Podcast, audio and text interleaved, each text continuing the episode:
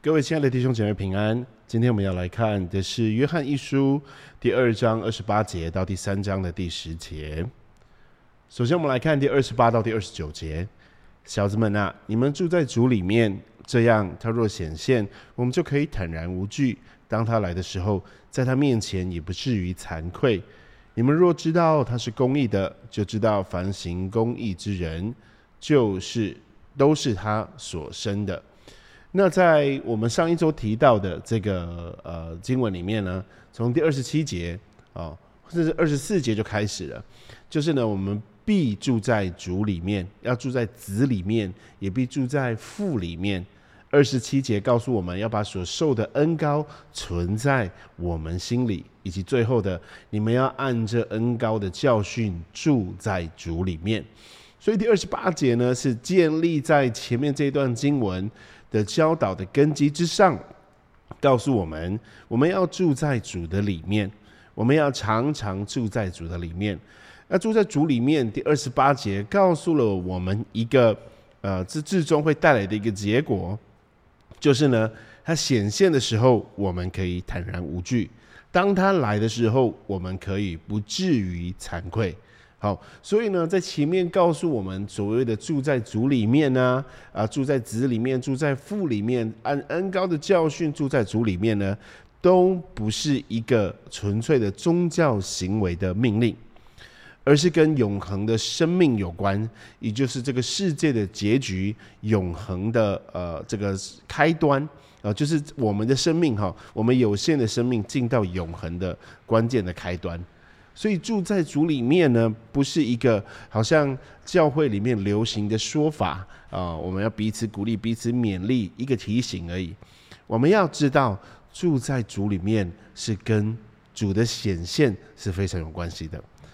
当他显现的时候，住在主里的人是可以坦然无惧的。住在主里面的人，当我们再一次看见他的时候，我们不至于惭愧。所以，为什么我们信徒在地上的每一天的生活是那么那么的重要？是因为这个地上的时间是有终点的，地上的生命是有结束的时候，会有一个时间点，是我们要进到永恒里面，进到呃父子所在的那个领域当中，而在那一天。我们能够怎么样的站立在他面前，或者是我们要被踢到外头，我们要哀哭切齿，都与我们今生的生命是绝对有关系的，而不仅仅只是我们得救，或者是我们信耶稣而已，而是约翰告诉我们在地上生活的每一天，我们都应当如此的省察我们自己。我们有没有按着上帝的话语，按着圣灵的引导，在凡事上，我们住在主里面呢？我们在每一天，我们住在主的里面呢？只要我们每一天都住在主里面，只要我们按着这个圣灵的引导、圣灵的教训，我们是不用害怕那一天的来临。我们是不用害怕他的显现，因为我们从那之前，我们就常常与他同在了，不是吗？我们并不是住在一个呃其他的容器、其他的空间、其他的居所，我们所住在的，就是末日即将要显现的那一位的里面。所以基本上就是我们在今生。就已经稍微体验、品尝了这永恒的呃滋味，在永恒的时空、时间这个世界观念、环境，是在今生就可以让我们有所体验的。而我们在今生会有那么多的困难，对于一个忠诚的信徒，对于一个呃严格呃规定自己啊勉励自己。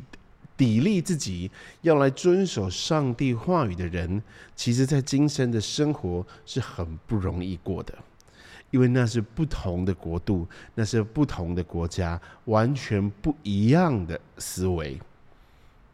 啊，所以呢，到第二十九节，他让我们看到：你们若知道他是公义的，就知道凡行公义之人，就是都是他所生的。好，在这里呢，我们第二十八节所说的住在主里面的这个主呢，是基督；第二十九节呢所说的他啊，这个是神，是上帝，是我们的父。到第三章的时候会有呃比较明确的说明。所以在这里呢，我们仍然可以看到我们呃这个父子的关系啊，还有与人就你我的关系是没有办法分割，也没有别的捷径的。你。必须透过基督，你必须住在基督里面，你必须认识基督，唯有他是道路，才能够到父那边去。接下来我们来看第呃三章，第三章。那首先是第一节，你看父亲给我们的是何等的慈爱，使我们得称为上帝的儿女，我们也真是他的儿女。世人所以不认识我们，是因未曾认识他。我们从呃第二、第三节都一起讲好了。亲爱的弟兄啊，我们现在是上帝的儿女，将来如何还未显明。但我们知道，主若显现，我们必要向他，因为必得见他的真体。凡像他有这指望的，就洁净自己，像他洁净一样。所以，我们刚刚看到这个第一节。跟呃第二章的二十九节呢是有连贯的哦，是有呼应的。我们在那边就知道，我们行公义之人是他所生的。而第一节呢，告诉我们，你看父就是天父，就是神，也就是第二十九节说的他，使我们得称为他的儿女，上帝的儿女，我们也真是他的儿女。在这里有一个很特别的字。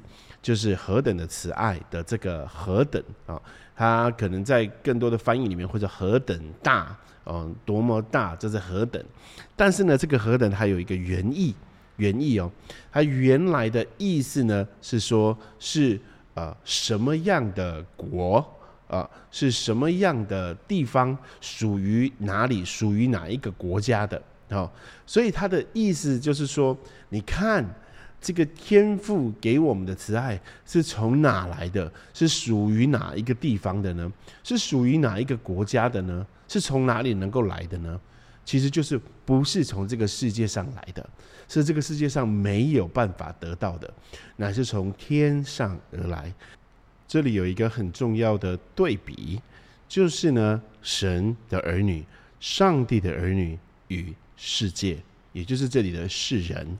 好，世人不认识我们，我们就是上帝的儿女，是因为未曾认识他。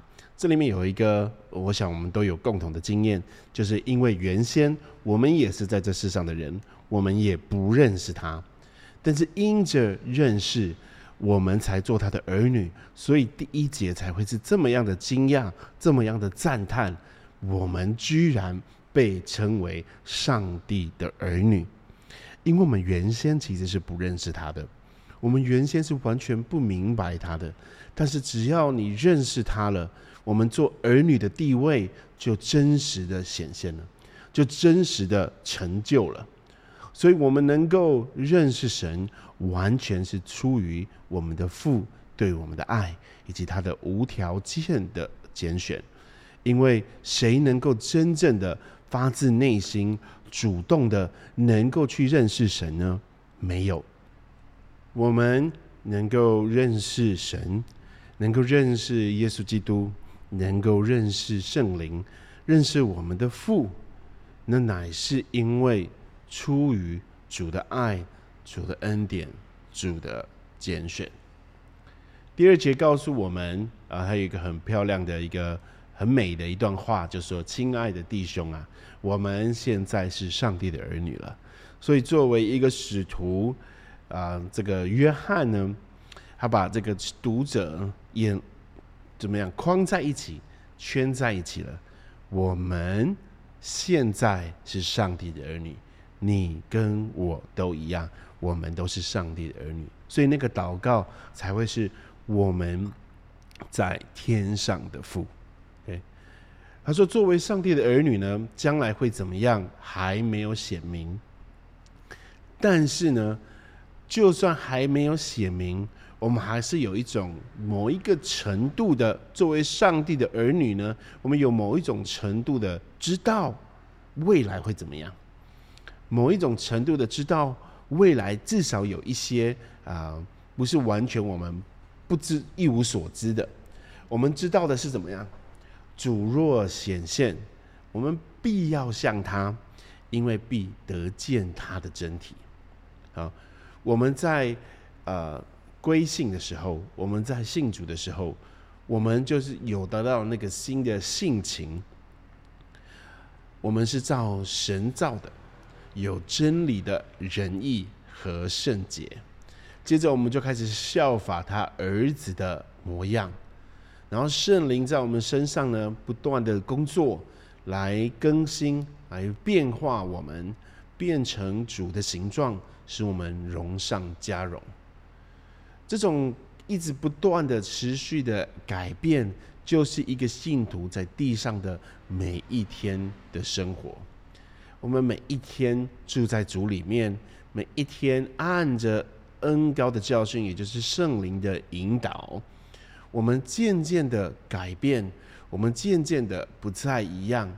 这会让我们对于我们的人生，对于时间的末了，有一个很清楚的知道，这乃是透过每一天啊的日常的不断的变化，可以提升我们、更新我们、改变我们。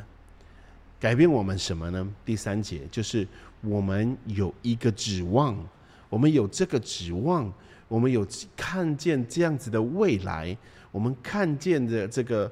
呃，终局的时候，这个周末的时候，因着看见他不是没有指望的，因着看见那个周末的时候，我们是有指望的，因为我们不畏惧，也不至于惭愧，所以在这样子有指望的人生呢，我们得到的改变，就是在地上的生活当中，我们会洁净自己，我们会注意到我们生活呢要。呃，脱离这个道德的污秽，借着试探的操练，锻炼出圣洁的情愫。哦，在我们地上呢，我们要行公义，我们要好怜悯，我们要看顾那些孤儿寡母。我们在我们的生命当中，借着住在主里面，借着看见未来的盼望，而有了指望。有指望的人，他就可以洁净自己，他就可以更新他自己，他愿意把他的生活往上有所提升。啊，有许多的电影故事或者真实案例，就是有有些人他可能已经到了一个关头，他想要结束掉自己的生命，借着结束掉自己的生命来结束一切的痛苦、一切的问题、一切的麻烦跟困难。但是呢，在他决定要不论是举枪或是用刀啊，或者是要跳楼之前，出现了一个声音，可能是他母亲、他小孩的电话，可能是他的情人、他的先生、他的妻子的信息，或者是出现在他面前，对他的大声的呼喊。告诉他说：“没问题的，再活下去，我们一起来解决问题，我们一起来面对。我与你同在，我们一起解决吧。不论怎么样，使他能够停下来，去呃结束自己的生命的，是对未来的展望，是对前面的事情有盼望了之后，他才选择不要结束自己的生命。所以在这里呢。”也是同样一个概念，我们对着这个时间的末了有指望，我们对着这个时间的周末，我们有盼望，以至于在地上呢，我们不再堕落，我们不再悖逆，我们不再败坏我们自己的生活，而是能够改换一新，因着我们看见基督，因着我们住在基督里面。因着我们认知到我们是上帝的儿女，因着我们知道在前头他显现的时候，我们要在他的面前无所畏惧，能够不再惭愧，所以我们在地上的生活就借着如此的生活，我们就改变了自己，我们就洁净了自己，我们就像基督一样变成他的样式。接着我们来看第四到第十节，啊，我们先看第四到第七节。凡犯罪的，就是违背律法；违背律法就是罪。我们知道主曾显现是要除掉人的罪，在他并没有罪。凡住在他里面的就不犯罪；凡犯罪是未曾看见他，也未曾认识他。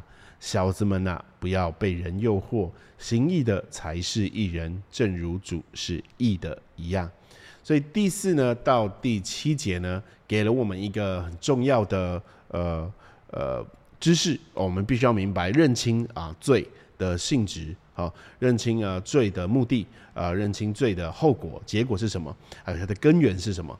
所以呢，四到七节呢是帮助我们，同时在犯罪与不犯罪上面啊，给了我们两方面的啊教导，让信徒可以跟随。第四节是凡犯罪的，就是违背律法；违背律法就是罪。所以呢，罪的性质，它本身的性质就是它是不法的。啊，罪的性质呢是违背律法的，它是不法的这件事情啊。所以呢，这是一个普世性的真理。原先我们都是犯罪的哦，应该说我们都是犯罪的，我们都是违背律法的。但是因着主来有所改变了。但是这里呢，所提到的是在那之后的生活。啊，我们可能对于那个啊，凡住在他里面的就不犯罪，凡犯罪的是未曾看见他，也未曾认识他。啊，这里第六节呢所提到的是一个现象，一个长期的呃现象，就是呢，呃，他持续不断的呃犯罪，持续不断的不悔改，持续不断的陷在最终这样的人呢，他其实是没有，是未曾看见认识主的，啊，从来都不明白的。啊，借着他的，他可以说他自己明白，他可以说他自己认识，但因着他持续活在这个罪恶的生活当中呢，我们可以说他其实是未曾看见，也未曾认识他的。啊，但这是这是圣经啊，我们自己看待我们自己，我们对自己来说，我们来省察我们自己哈。所以呢，这个第五节我告诉我们一个说，你们知道。啊，这个知道呢，是约翰呢跟读者呢共同有的知识，哦，讲的就是很平常的一样，大家都知道，你知道吗？昨天呢，你知道吗？那个谁谁谁，好像是这样的呃用法，就是你跟我有一个共同的知识。这个第五节的共同知识是非常重要的，应该是教会的全体都应该要啊当做一个非常基本的。观念在我们的生命当中了，就是呢，主已经显现过了，好，主曾显现，然后那一次显现有一个目的，就是要除掉罪，以及他没有罪，好，这个是所有的信徒应该要有的基本的观念跟知识，啊，这三者呢是非常重要的，就是主的第一次来，以及他来的目的。以及他是谁啊？所以呢，这个第五节讲的很很很简单，还让大家说啊，你们知道吗？你们知道主曾显现，这都是你们知道的。他来就是要除掉罪，在他并没有罪，而我们呢是住在这样的主身上，一个没有罪的主身上。但是这个没有罪的，曾经为我们担当了这个罪。然后为我们受了刑罚，除掉了我们的罪，那是他那时候显现的。所以呢，从这个两段的经文，从就是从第二十八、十九节开始，一直到这里呢，这个上帝的显现、基督的显现呢，是一个很重要的呃信息，或者是我们画一个时间点。如果如果说我们要把一个东西要圈起来的话，显现呢是这个圈起来的那条线，好。就是那个画圈圈的那条线，把重要的信息给圈起来了。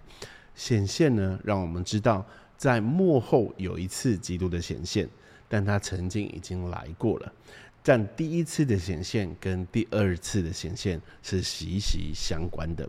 而在这次两次的显现当中，受到基督的显现的生命的影响的，也就是第一次的显现的生命所影响的，在基督的第二次的显现的时候会被接纳，啊，会不畏惧，会不至于惭愧。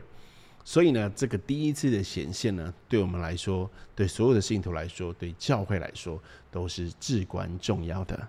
我们要知道那一次的显现如何的影响了我们，而我们呢，住在这样的主当中呢，我们就不常常犯罪，不时常犯罪，因为我们知道，我们仍然是会犯犯罪的。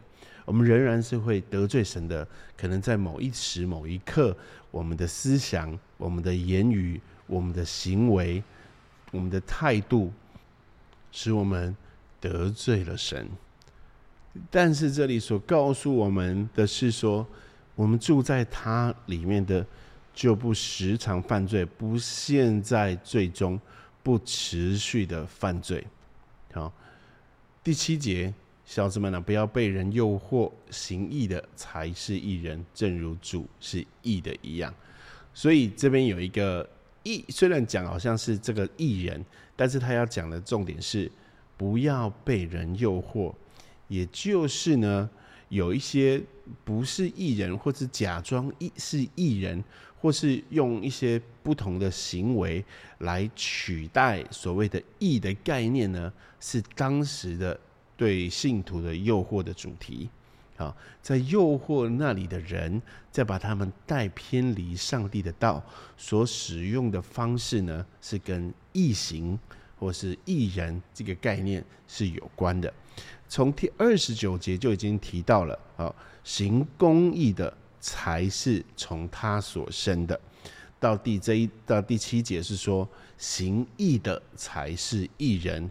所以他是在教啊信徒有一个分辨，有一个分辨的方式，不要被诱惑了，不要被骗走了，不要被带走了。啊，不但要在神学上哈，会有人就把我们偏离正路啊，这是假教师的。啊，这是真正的住在主里面的人，会学像耶稣行义，会像学像耶稣来做。啊，属神的事来遵行上帝的命令的啊，这里是呃约翰呢对读者的一个提醒。接下来我们来看第八、第九到第十节，犯罪的是属魔鬼，因为魔鬼从起初就犯罪。上帝的儿子显现出来，为要除灭魔鬼的作为。凡从上帝生的就不犯罪，因上帝的道存在他心里。他也不能犯罪，因为他是由上帝生的。从此就显出谁是上帝的儿女，谁是魔鬼的儿女。凡不行义的，就不属上帝；不爱弟兄的，也是如此。从第八、第九到第十节，告诉了我们一个很重要的事情，也就是罪的根源从哪里来？啊，罪的根源是谁？是哪里？这里告诉我们。犯罪的是属魔鬼的，因为魔鬼呢，从一开始，从起初，他就是犯罪的。后面这个第八节的后半呢，跟前面的第五节是有呼应的，因为这边说到上帝的儿子显现出来，也就是主成显现的那一次的显现，是为要除灭魔鬼的作为，也就是要除掉人的罪。那他能够这样做，是因为在他并没有罪啊，所以呢，这边告诉了我们罪的根源啊，罪的来源，同时也让我们发现了不犯罪的根源。